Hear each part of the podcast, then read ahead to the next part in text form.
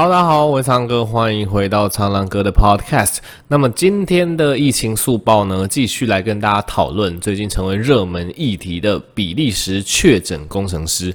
根据最新的新闻稿指出，吼，这个比利时的工程师啊，他的密切接触者大概四百六十九位，那四百六十九位已经几乎是全采了啦，然后有些结果先出来嘛，目前三百二十八个人的核酸检测。都是阴性，好，那么这个新闻稿一出来了啊，其实基本上有很多普筛仔又不满啊，他们觉得怎么可能，怎么可能没有大爆发？台湾就是你看台湾这么地狭人稠，他他因为新闻不又报道说这个工程师就到处乱跑，没有戴口罩吗？怎么可能台湾人如此天生神力，不是早就该大爆发吗？你们一定要普筛。好了，反正我不知道他们的逻辑是哪边。那么，其实，在上一集跟上两集，其实有跟大家解释过，为什么居家检疫那么重要。因为一个无症状感染者或者是轻症的感染者，经过居家检疫期，基本上根本就没有什么传染力啊！你敢，你管他就是核酸检验出来是阴性还是阳性？检验出来是阴性，就代表没有病毒嘛？检验出来是阳性，也有很大的机会是病毒的尸体。那么，反正很多人对这个研究有疑虑，我今天稍微跟大家讲解一下这个研究。吼，大家知道前阵子这个新加坡的疫情非常的严重啊。那疫情比较严重的国家，他们当然就有比较多的这个患者，比较多的这个资这个资源可以做相关的研究。那么这个研究是大概是今年在五五月底六月初的时候发表的新加坡的研究吼。那么这个新加坡研究，他们研究了七十三名这个新冠肺炎的患者的数据。那么很有趣哦。基本上，我们把这个研究拆成两个方向来解读。一个是，诶，我们得到这个新冠肺炎之后，我们去做这个喉咙、这个鼻咽部的核酸检测，到底，呃，这个核酸检测阳性的时间会持续多久呢？对，这因为这是第一个我们需要了解的方式，因为我们现在台湾所谓的确诊，或是我们台湾的筛检，都是用这种最精准 PCR 核酸检测的方式嘛。那这是第一个我们要关心的点。第二个我们要关心的点是。那么，即使我们用这个 PCR 筛检出来呈现阳性，但是是不是代表它一定有传染力呢？因为上一集我就跟大家分析过，即使我们去筛检患者的喉咙、鼻咽，筛出来是阳性，我们筛出来一样可能是病毒的尸体啊。因为我们人其实会产生免疫力的，我们人的免疫力会把我们体内的这些病毒干掉。那这些病毒被干掉之后，它当然会慢慢的从我们身体排出嘛。有时候这个排出会排出蛮久的时间，有时候一两个月甚至都是有可能。那在这一两个月的时间内，我们去做筛检，我们筛出来会是阳性哦，但是这个人。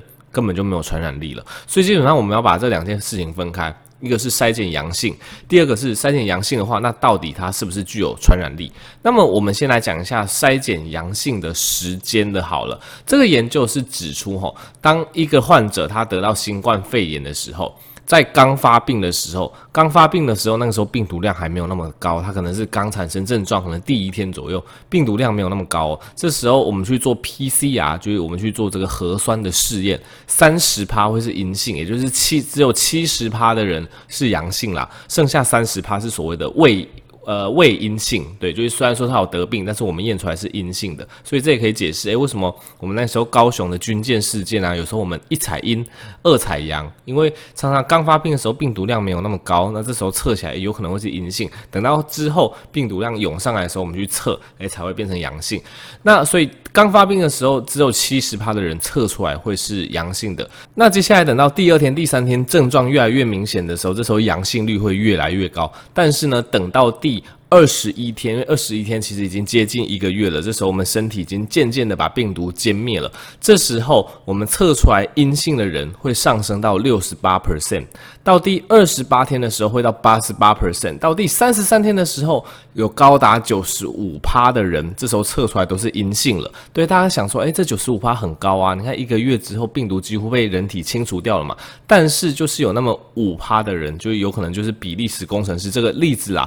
这种。五趴的人哈，他即使得病之后超过一个月，他的症状早就已经全好了，但是我们一直去做他喉咙、咽喉部的核酸检测，还是会验出 PCR 是阳性的结果。那为什么会是阳性？第一个就是我之前一直跟大家强调的，这时候验出来的常常是所谓的病毒的尸体。那第二个也是，就是现在科学家有在推论的，因为像某些。肝炎的病毒，像是 B 型肝炎啊、C 型肝炎等等，有时候啊，这些病毒它其实是隐藏在我们体内的，所以它只是暂时被压抑起来，没有活化。所以虽然说我们这时候验出来的病毒是尸体，诶，或许代表这个人身上还是有一些潜藏的病毒，这个其实我们不知道。但我们知道的是，这时候我们验出来这即使是 PCR 阳性，它也没有传染力了。为什么呢？因为这个研究它采用了另外一个方式去研究，说到底感染几天之后是没有传染力的。那这个研究要怎么做？简单来说，我们可以从患者的咽喉部去取到一些病毒嘛。如果这些病毒是活的，我们就可以针对这个病毒去做培养。如果它是活的话，很很容易就会被我们培养起来，它就会自己增生繁殖，就变成一个呃有传染力的病原体嘛。那这个研究是发现吼，在第十一天之后，就是感染者患病。第十一天之后，实验室这个培养分离出来的病毒已经培养不出来的，也就是这时候我们虽然说他们身上抓得到病毒，但这就是病毒的尸体。这时候患者身上已经没有活病毒了，就代表也不会有传染性。